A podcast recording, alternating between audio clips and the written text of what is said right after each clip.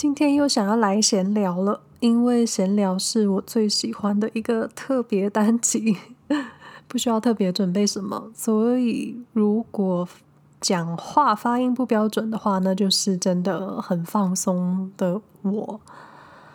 那因为都知道，因为疫情的关系，台湾新增确诊的案例多数都是入境的人。那每天关心记者会的更新，然后看看新增确诊的入境资讯，然后会再看看底下的网友留言。可是今天不是这么想要讲疫情，而是在这些留言中，很多人会提到的，像是海外移民呢、海外侨胞的，那更多人都会说，因为这些人是为了回台湾，赶回台湾避难。然后再不来就是为了治病，可是说真的，没有人会真的想要冒这个风险回台湾治病。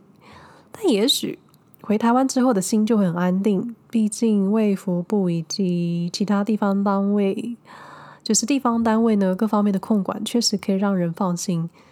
可是真的在这种非常时期要回台湾，我觉得肯定都有自己的原因吧。那因为在脸书上，我有加入一个 COVID 的社团，那里面是有里面的讯息是提供住在海外的移民自己的经验分享，或者是里面甚至有医生，如果你在家没办法看病的话，你把自己的病历，就是你把自己的病征，嗯、呃，发到社群内，里面有医生会给你解答，有一点像是互助会。那其中也有不少海外的移民分享自己返台的经验。那更多也有人分享了自己的一些伤心的故事，像是为了赶回台湾奔丧，或是台湾的家中有长辈入住加护病房，需要尽快回台湾探访的这种让人心急如焚的事情。然后现在又因为需要拿到阴性的确诊报告，呃，拿到阴性的。呃，报告书才能上飞机，所以你方方面面都要安排好，买机票、做检测，然后回台湾之后隔离的地方，那你还要抱着可能在移动的途中被感染的风险。其实很多时候会心力交瘁。那你再想想，如果有孩子，你要带着孩子搭飞机。你也要想办法让你的小孩好好戴口罩，不要东摸西摸。那其实我觉得回台湾各自有各自的苦衷吧。那也许真的有人想回台湾避难，但很多时候就万不得已吧。那唯一可以确定的是我自己啦，我自己确定，就是没有人想要生病，也没有人想要传染给朋友或是身边的人、家人。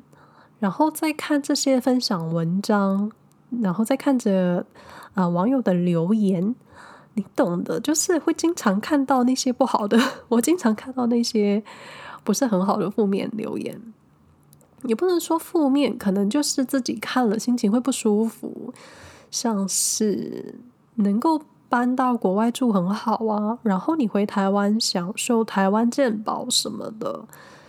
但其实住在很多国家，你在当地你还是要保健保的，你不能不缴。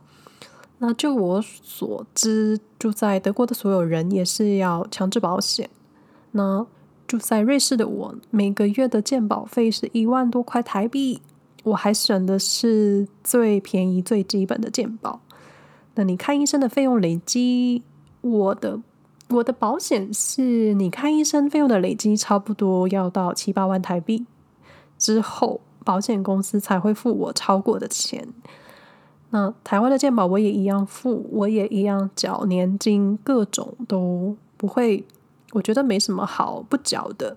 那当然不是说自己多乖多守规矩啦，就是一旦立场不同了，我觉得一旦立场不同了，大家关心事物的角度就很不一样。那回想之前还住在岛内的我，我也会觉得住在海外的朋友不可能放弃台湾健保啊，因为我觉得不想放弃也是情有可原。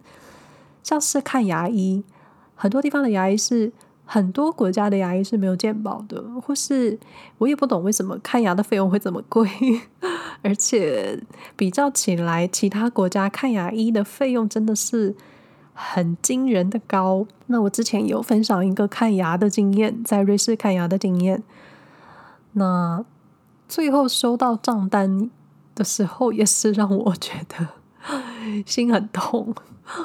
那我觉得除了费用，还有个原因就是，我觉得台湾的医疗专业真的是有目共睹吧。而且说真的，你生病的时候，医生跟你沟通病情，有些医学专有名词，你想你台湾医生跟你讲的医学专有名词，你可能都听不懂了。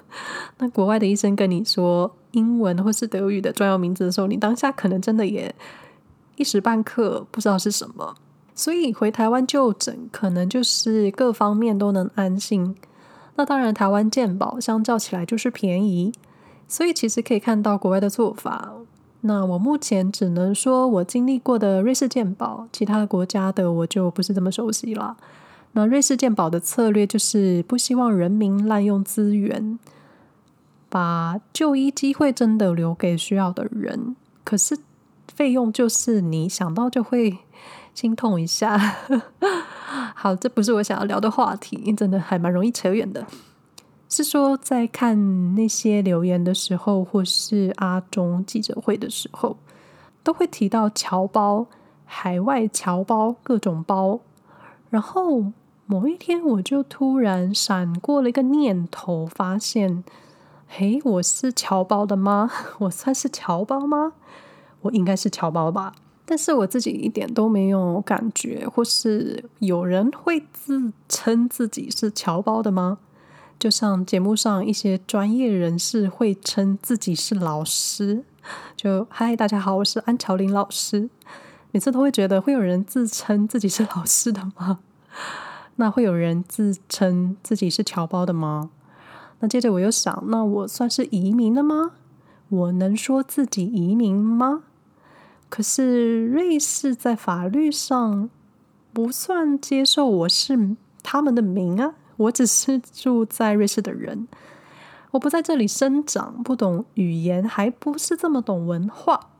一直到现在，我只有一种，我搬家到瑞士居住，我还不会在心里用定居这两个字。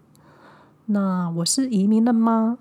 但距离台湾这么远了。我还算是台湾的人民吗？